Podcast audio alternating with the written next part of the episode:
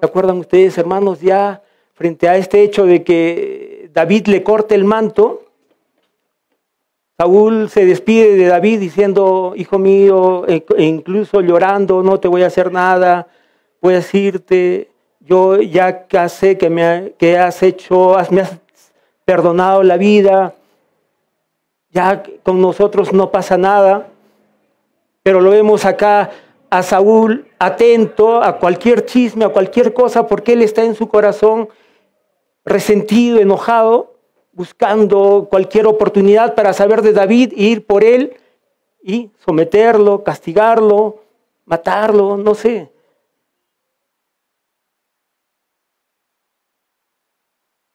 Y verdaderamente pareciera que el arrepentimiento que mostraba, incluso con lágrimas, no eran reales.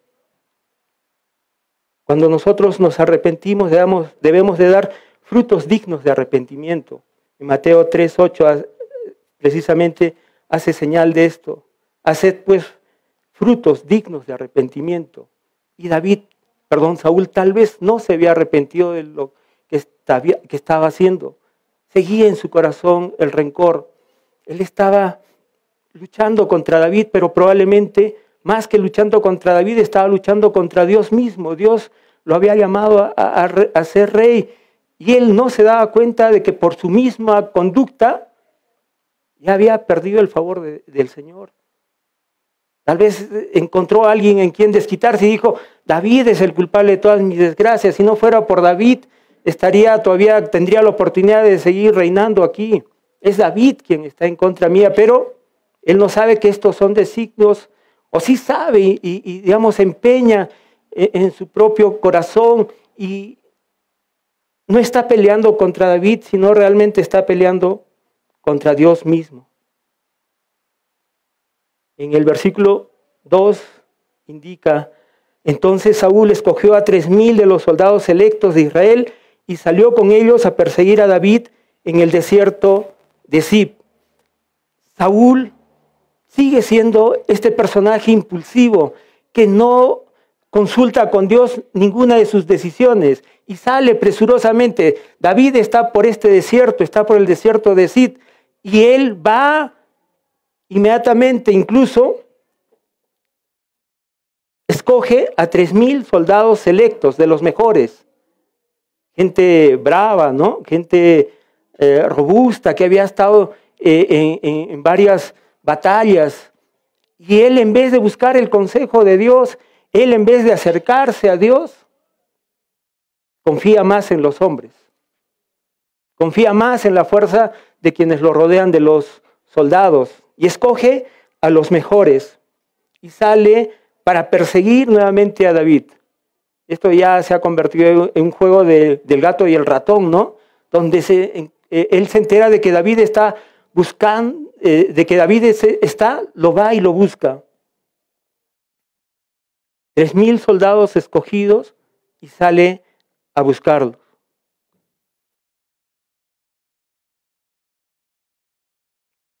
Mientras en el corazón de Saúl está digamos, este pensamiento constante de hacer mal contra David, de apoyarse en la prudencia humana.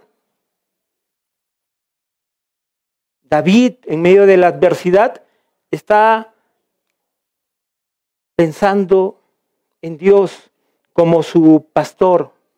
En Salmos 23, uno dice, el Señor es mi pastor, tengo todo lo que necesito, nada me faltará. En Salmos 28, 7 dice, Jehová es mi fortaleza y mi escudo, en él confío mi corazón y fui ayudado, por lo que se goza mi corazón y con mi cántico le alabaré. Saúl está pensando en cosas humanas, cosas inmediatas. David está siendo formado a, la medida del corazón de Dios y él está amoldándose a la, voluntad de Dios. Él está buscando en Dios su refugio. Mi Señor y Dios, tú eres mi roca, mi defensor, mi libertador. Tú eres mi fuerza y mi, escudo, mi poderosa salvación, mi alto refugio. En ti confío. David confía en Dios y Saúl confía en los hombres. David consulta a Dios Saúl consulta a sus sentimientos. Continuamos en el versículo 3. Saúl acampó junto al camino que está al lado de la colina de Aquilá, cerca de Gesimón, donde David se escondía. Cuando David se enteró de que Saúl había venido al desierto a perseguirlo, envió espías para verificar la noticia de su llegada. David no, se, no daba crédito un poco a lo que había escuchado. Si Saúl me dijo de que pudiera ir con bien, que ya se había arrepentido de la persecución que estaba en contra mía, no puedo creer que, y, lloró, no puedo creer que, que Saúl esté persiguiéndome otra vez. No puede ser. Entonces él envía a, los, a sus espías a verificar que de la noticia era, era verdadera. Como sabio y capaz comandante, David constata monitoreando los movimientos de Saúl. David sabía dónde estaba Saúl, pero Saúl no sabía dónde estaba David. Versículo 5. Cierta noche, David pasó desapercibido al campamento de Saúl para echar un vistazo. Saúl y Abner, hijo de Ner, el comandante del ejército, dormían dentro del círculo formado por sus guerreros, todos bien dormidos. ¿Cómo habían hecho la estrategia? Eran tres mil personas. ¿Y cuántos eran los acompañantes, los soldados de, de David? ¿Se acuerdan? 600, 600 soldados, ¿no? Que todavía estaban también en un proceso de, formación. Todavía los, los, que habían sido afligidos, los que estaban huyendo, todavía tal vez no estaban preparados y contra este ejército todavía incipiente, Saúl, para asegurarse de su victoria, se arma de lo mejorcito que él tenía, 3.000, y va al ataque contra 600. E incluso cuando llegan a acampar, ¿no? A este lugar, este, forman círculos alrededor de donde Saúl se, guarecía, en el lugar central, y todos hacían a manera de círculo, haciéndole protección a Saúl. Buscaba la protección humana, no buscaba la protección de Dios. Sus guerreros, ¿no? Tal vez eh, de los más jóvenes a los más viejos, y su comandante Ner es el que estaba junto a él. Entonces, fíjense cuán resguardado y cuán seguro se sentía eh, Saúl probablemente al tener tantas personas alrededor y él tal vez diría de que no me va a pasar lo mismo que me pasó en la cueva cuando David me, este, me sacó, me rompió un poco, cortó un poco de, mi manto. Ahora sí no me va a pasar lo mismo. Voy a resguardarme, voy a tomar las previsiones del caso, voy a ponerme al centro de todos y todos van a acampar alrededor de mí.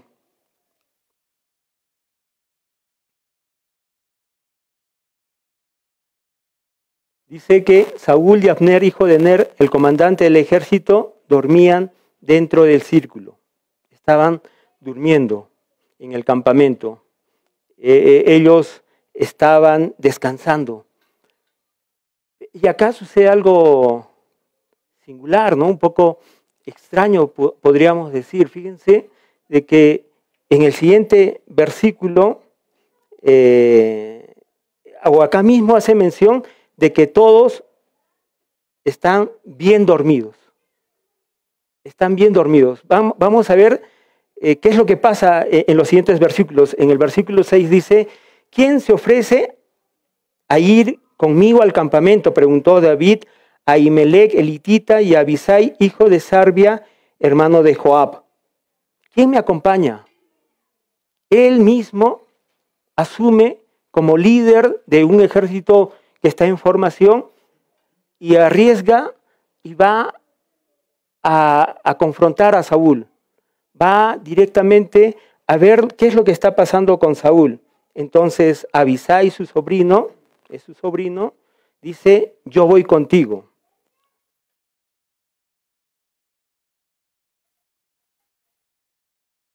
¿Cuántos de nosotros ante alguna invitación que nosotros podamos hacer a algún joven o a nuestros hijos? Fíjate, tenemos que ir a, tal lugar, hacer algún ministerio, tenemos que ir a predicar, visitar a alguien, tenga a alguien, a otra persona, un aprendiz, digamos, que pueda uno guiar y que, que, pueda, que lo siga. O nuestros hijos mismos, ¿no? Este era sobrino de, de David. ¿Cuántos de nosotros podríamos decir, los que somos padres, que nuestros hijos nos acompañen? Es nuestra oración constante de que nuestros hijos puedan ser siervos del Señor. Y en ese sentido, procuramos formarlos, procuramos que conozcan más al Señor, procuramos que ellos puedan ser, que puedan recibir al Señor como su, Salvador, que puedan entregar sus vidas a él, a él. Esto sea nuestra preocupación y nuestro llamado inmediato, hermanos. Ver por nuestros hijos e involucrarlos en, el trabajo para, para el Señor. Entonces Abisai dice, yo voy contigo. Versículo 7. Entonces David y Abisai fueron directo al campamento de Saúl y lo encontraron dormido, con su lanza clavada en tierra, junto a su cabeza. Abner y los soldados estaban dormidos alrededor de él. Qué extraño, ¿no? Son tres mil personas y, todos y estos dos hombres incursionan en medio del campamento y nadie se despierta. Nadie tal vez esté pasando insomnio o algo. Nadie no es descubierto por nadie, ¿no? O sea, ¿qué está pasando? David está procediendo de su propia iniciativa.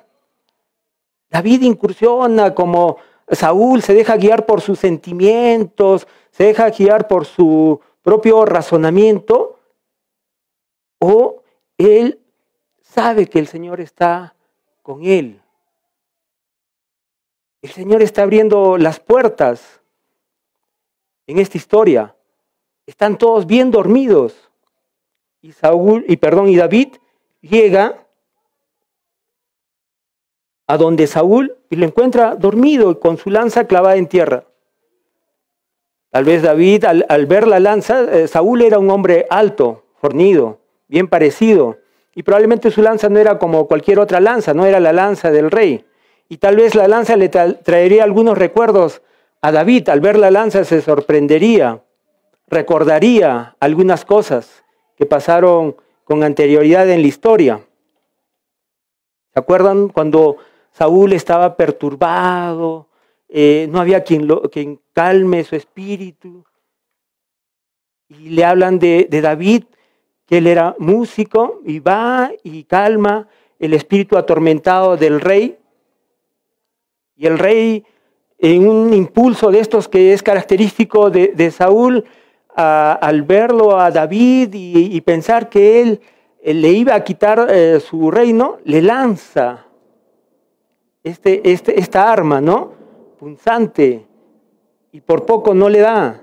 Tal vez este recuerdo probablemente eh, le hizo, eh, eh, hizo tal vez meditar un poco dónde estoy, qué estoy haciendo, estoy, está corriendo en riesgo mi vida. Podría haberse preguntado David.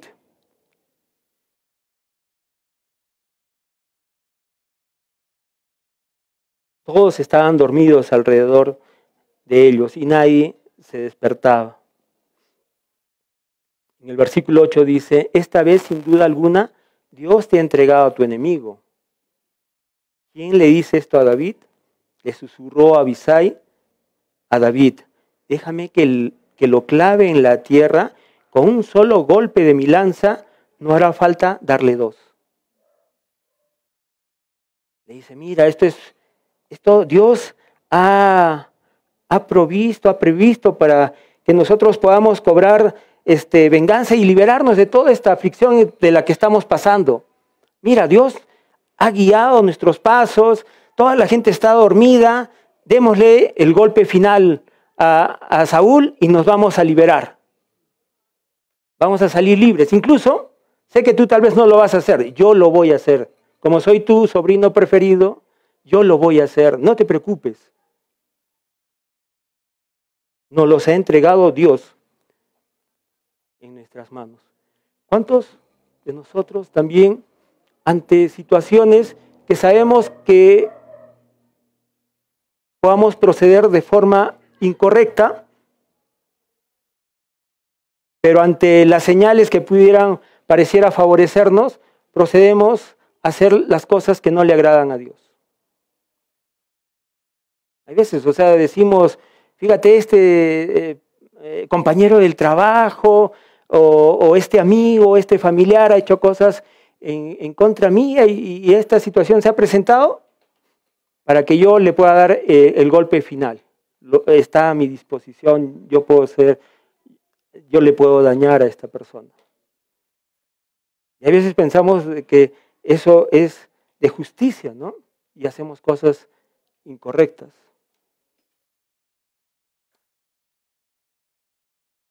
Y David le dice en el versículo 9, no, dijo David, no lo mates, pues ¿quién quedará inocente después de atacar al ungido del Señor? Él reconoce a Saúl como el ungido del Señor. Él reconoce la mano de Dios en este proceso, que más que, digamos, el personaje mismo, es Dios mismo que ha puesto a Saúl como rey y David respeta esa decisión de Dios. Dios está, David está reconociendo a Saúl como el ungido del Señor. Dios es, David está respetando al ungido de Dios, a Saúl, pero por medio de Saúl está respetando la autoridad de Dios, el designio que Dios ha tenido. Y después vamos a ver cómo este respeto por la vida del rey Saúl se puede plasmar o ser consciente. David tenía la oportunidad de pagar mal por mal. Fíjense lo que nos dice el apóstol Pablo en Romanos 12, 17 y 19. No paguéis a nadie mal por mal. Procurad lo bueno delante de todos los hombres. Si es posible, en cuanto dependa de vosotros, estad en paz con todos los hombres. No os venguéis vosotros mismos, amados míos, sino dejad lugar a la ira de Dios. Porque escrito está, mí es la venganza, yo pagaré, dice el Señor. Y continúa en el versículo 20. Así que si tu enemigo tuviere hambre, dale de comer, si tuviere sed, dale de beber, pues haciendo esto, ascuas de fuego amontonas sobre su cabeza. No seas vencido de lo malo, sino vence el bien, sino vence con el bien el mal. Entonces, él no le va a hacer bien, no le va a hacer mal al ungido del Señor. Él respeta la voluntad de Dios el Padre. Continuamos en el versículo 10. Seguro que el Señor herirá a Saúl algún día. Él está poniendo toda esta situación adversa o esta situación, digamos, que él pudiera actuar de manera incorrecta, le está poniendo en las manos de Dios. Seguro que el Señor herirá a Saúl algún día, o morirá de viejo o en batalla. El Señor va a cumplir sus propósitos. El Señor, es que hay que vengar, Él se va a hacer cargo de la venganza. La venganza es del Señor. El Señor me libre de que mate al que ha ungido, pero toma su lanza, le dice a Abisai, y la jarra del agua eh, que están junto a su cabeza, y luego vámonos de aquí. En el versículo 12 continúa. Entonces David mismo tomó la lanza y la jarra de agua que estaban cerca de la cabeza de Saúl. Luego él y Abisai escaparon sin que nadie los viera ni despertara, porque el Señor hizo que los hombres de Saúl cayeran en un sueño profundo. Acá hace referencia nuevamente, ¿no? A que estaban bien dormidos. Su sueño era bien profundo. David en medio de los adversarios, de sus enemigos. David confiando en el Señor, en una, en una situación complicada para él, en una situación difícil para él, pero él está confiando en el Señor. Está siendo vulnerable. Pero al confiar en Dios, su fortaleza está en Él, en Dios. En cambio, Saúl, rodeado de todos sus soldados, se siente confiado en sus fuerzas, en las fuerzas de sus compañeros, de sus soldados.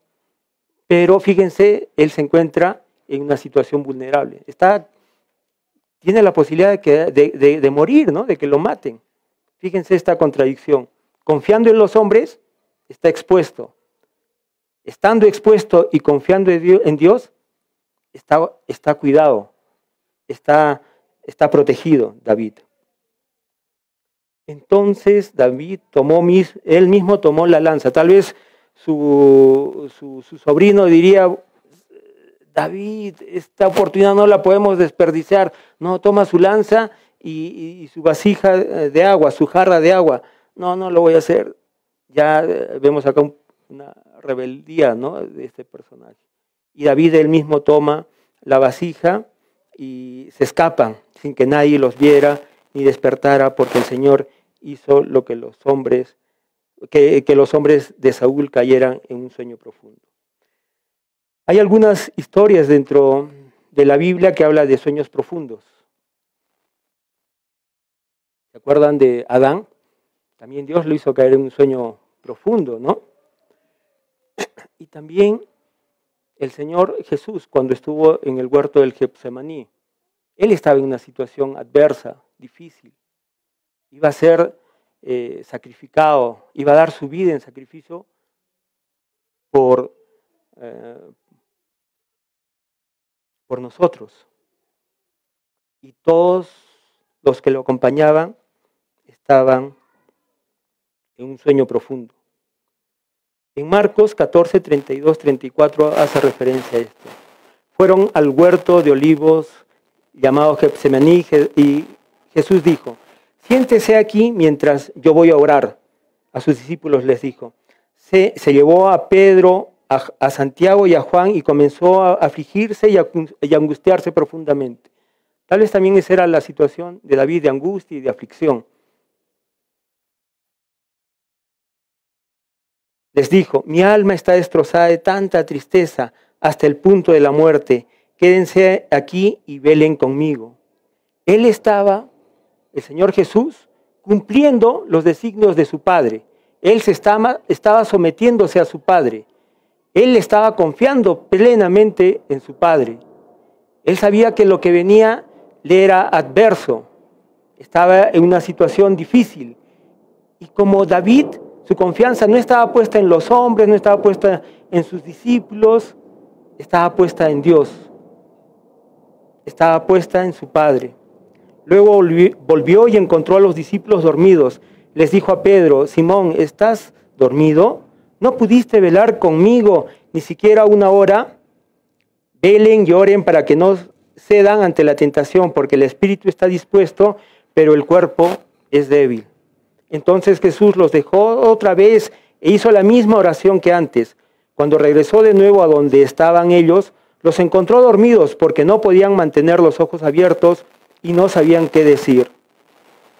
Cuando volvió a ellos por tercera vez, les dijo, adelante, adelante, duerman, descansen, pero no, la hora ha llegado. El Hijo del Hombre es traicionado y entregado en manos de pecadores.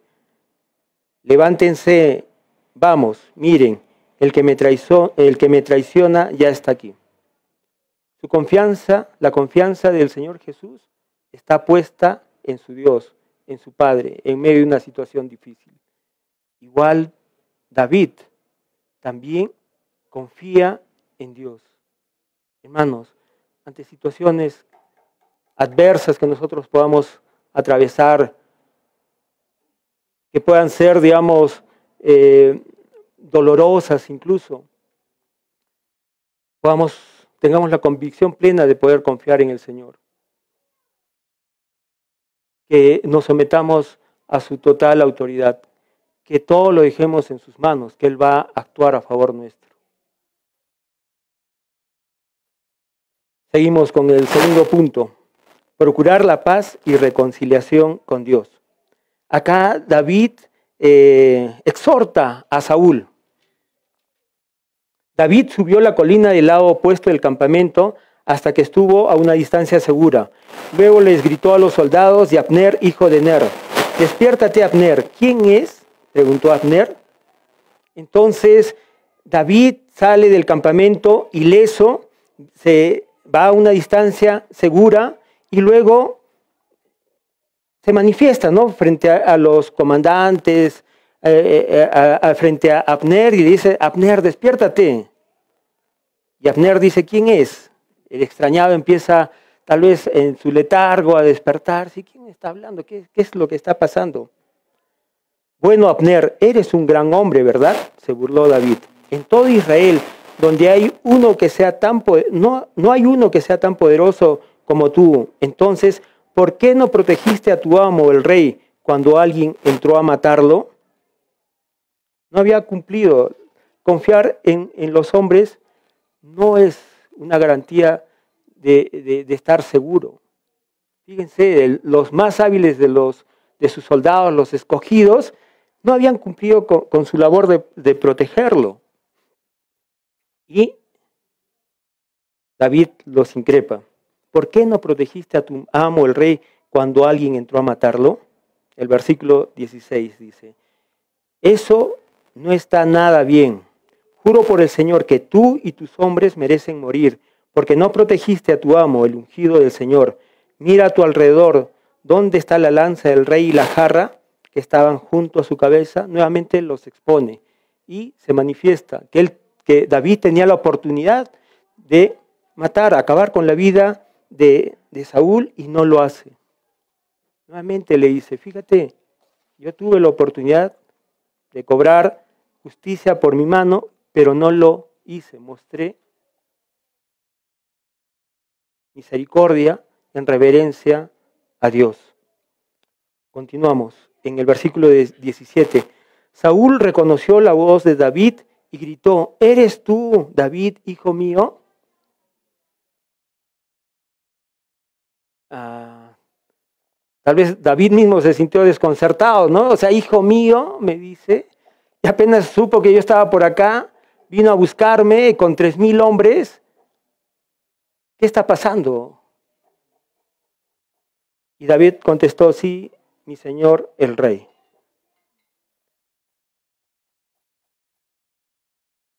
Versículo 18. ¿Por qué me persigues? ¿Qué hice? ¿Qué delito cometí?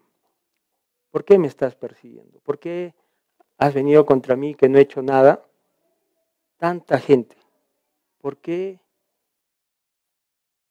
me pasan estas cosas, ¿no? A veces tal vez nosotros en situaciones adversas podemos buscar o podemos preguntar buscando respuestas, ¿por qué pasan las cosas que pasan cuando pareciera que estoy haciendo, estoy siguiendo tus, tus designios, Señor?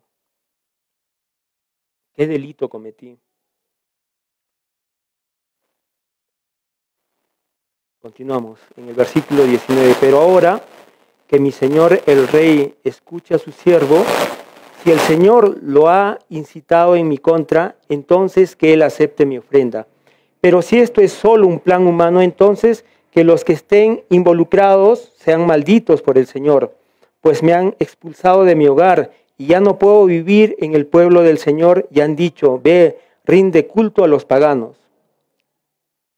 Escúchame, Señor, esto es voluntad de Dios tú estás siguiendo los designios de Dios, entonces te pido que me perdones, ¿no? que me disculpes. Si es que realmente he hecho algo malo, he hecho algo incorrecto. Él, digamos, convoca ¿no? al Señor como para dirimir esto. Señor, el Señor ha sido el que ha incitado en mi contra. Entonces, pido perdón, ¿no? Acepten mi ofrenda. perdónenme, eh, eh, tal vez he confundido las cosas, no sé. Pero si esto es solo un plan humano, entonces que los que estén involucrados sean malditos por el Señor, pues me han expulsado de mi hogar y ya no puedo vivir en el pueblo del Señor y han dicho, vete, rinde culto a dioses paganos. Ya también David estaba exhausto tal vez. Ya era, digamos, todo era adverso. Si bien es cierto, él seguía eh, formándose, él seguía formando, o Dios formaba el carácter de David, pero hay veces frente a situaciones adversas estamos impulsados a, tirar la toalla, a decir, Señor, ya esto excede a mis fuerzas. Mira, he, he procurado hacer bien las cosas y no, no sale bien. ¿Por qué, Señor? Mira que casi le dicen, ¿no? Que, me están impulsando a, a, rendir culto a dioses paganos, a renegar de ti, no sé.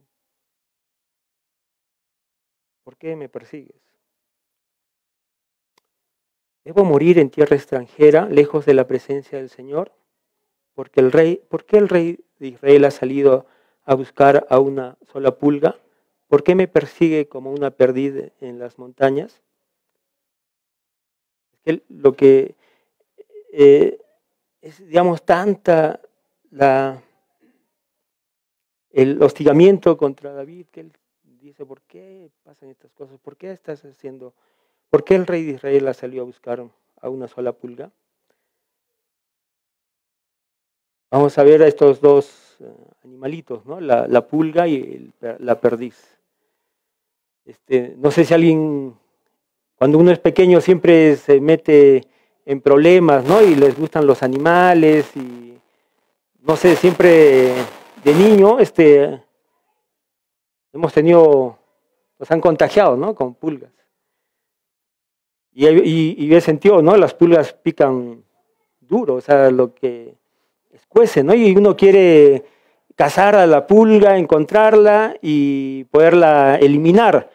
Pero hay veces se hace difícil, ¿no? Encontrar una pulga, porque apenas uno la ve, ya está para agarrarla y salta. Y salta no un corto tramo, ¿no? Sino un tramo más largo.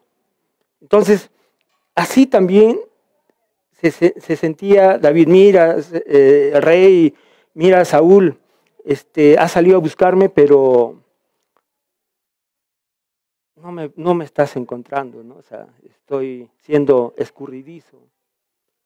Y también la perdiz es un animal en las montañas, es una ave pequeña, la perdiz, mi papá me cuenta, no, nunca he comido perdiz, dice que la perdiz se come.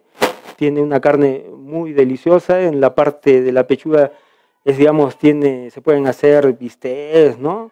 Cosas agradables. Pero es difícil de cazarla. Es difícil de cazarla. Ante tanta insistencia, hay veces la forma de cazarla. Es un animalito inofensivo, pero muy escurridizo. Pero este, la forma de poder eh, hacer con ella es perseguirla, perseguirla hasta que se canse. Y eso tal vez eh, buscaba David, eh, Saúl, ¿no? De David. Vamos a ver el tercer punto para ya ir finalizando. Poner nuestras vidas en las manos de Dios. Versículo 21. Entonces Saúl confesó, otra vez me has perdonado la vida, otra vez he estado en tus manos. He pecado, dice, hijo mío, vuelve a casa y ya no trataré de hacerte daño, porque hoy has valorado mi vida. He sido un tonto y he estado muy, pero muy equivocado. ¿Ustedes le creerían a, Saúl? No, yo creo que no le creería a Saúl. Y acá hace una descripción de, de él mismo, ¿no? Habla de él He sido un tonto, he estado pero muy, muy equivocado. Me arrepiento, he pecado. Vuelve a casa, hijo mío,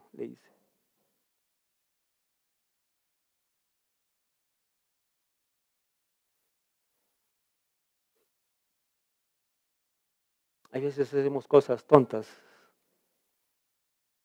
en nuestras vidas, cosas que no le agradan a Dios, nos comportamos mal, hacemos lo que no le agrada al Señor, nos comportamos como quienes están luchando contra Dios, quienes no, quieren someterse a la voluntad de Dios.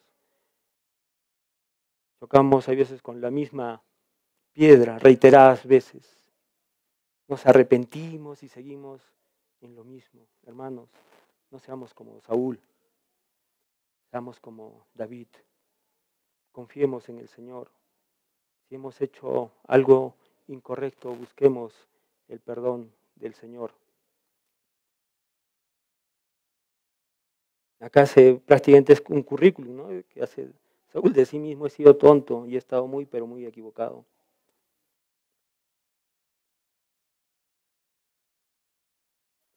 David confiará en Saúl. En Jeremías 17:5 dice, esto dice el Señor, maldito todos los que ponen su confianza en simples seres humanos, que se apoyan en la fuerza humana y apartan el corazón del Señor. Es más, ahora Saúl le hace una invitación para que vaya a su casa, regresa conmigo a casa, o sea, ya está desesperado Saúl.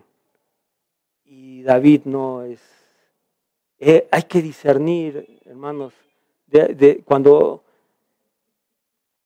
debemos escoger lo que es bueno y correcto. David, Saúl, perdón, no se ha arrepentido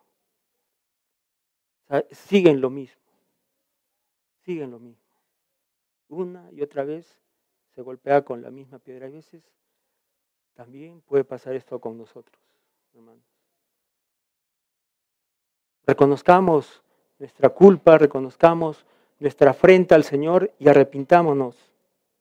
¿Qué es el arrepentimiento? Es mucho más que limitarse a reconocer que se ha obrado mal. Es un cambio de la manera de pensar y en el corazón que brinda una nueva perspectiva de Dios, de uno mismo y del mundo. Implica apartarse del pecado y volverse a Dios en busca del perdón. Ayer en el, eh, en el grupo de jóvenes, Darwin compartía también sobre el arrepentimiento, que era dar un giro de 180 grados. Los que tienen carros puedan ver tal vez la señal de dar vuelta, ¿no? de dar la vuelta. Si estabas por aquel sitio y este era tu comportamiento, arrepentirse es dar vuelta a 180 grados e ir en, camino contrario, totalmente contrario. Y esos son los frutos del arrepentimiento, son muestra, debemos dar muestra de este arrepentimiento con actos, con hechos.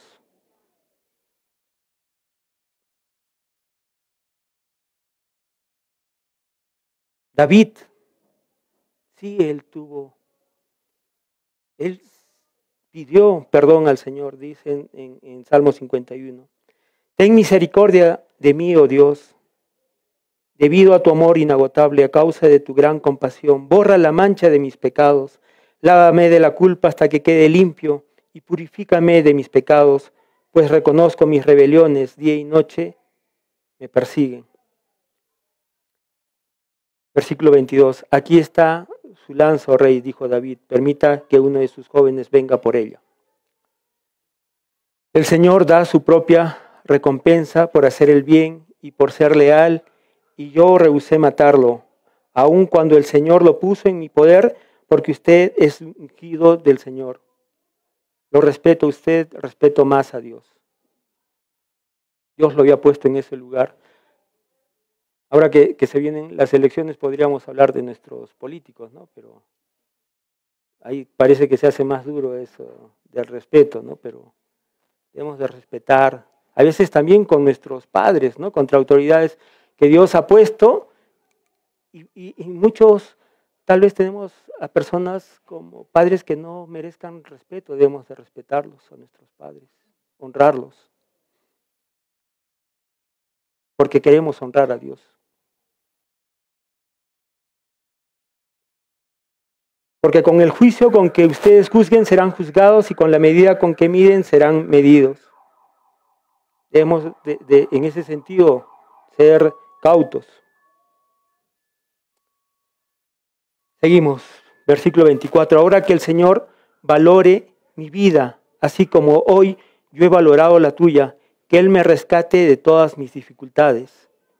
Él está poniendo su confianza en Dios y sabe de que en la medida que nosotros valoremos las vidas de los demás, el Señor también va a valorar nuestra vida. ¿Y de qué manera va a valorar o valora Dios nuestra vida?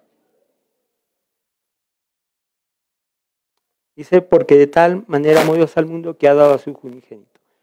Él dio a su hijo unigénito por nuestras culpas, por nuestras transgresiones. Nos amó, nos valoró tanto Él mismo vino a rescatarnos de nuestra situación de muerte. Nuestro destino era la muerte.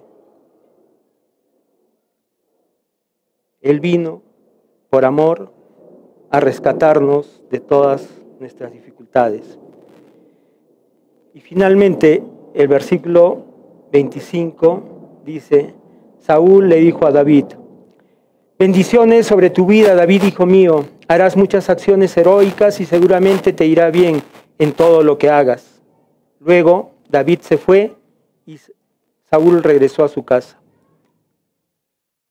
Se apartó, esa fue la última ocasión en que se vieron David y Saúl.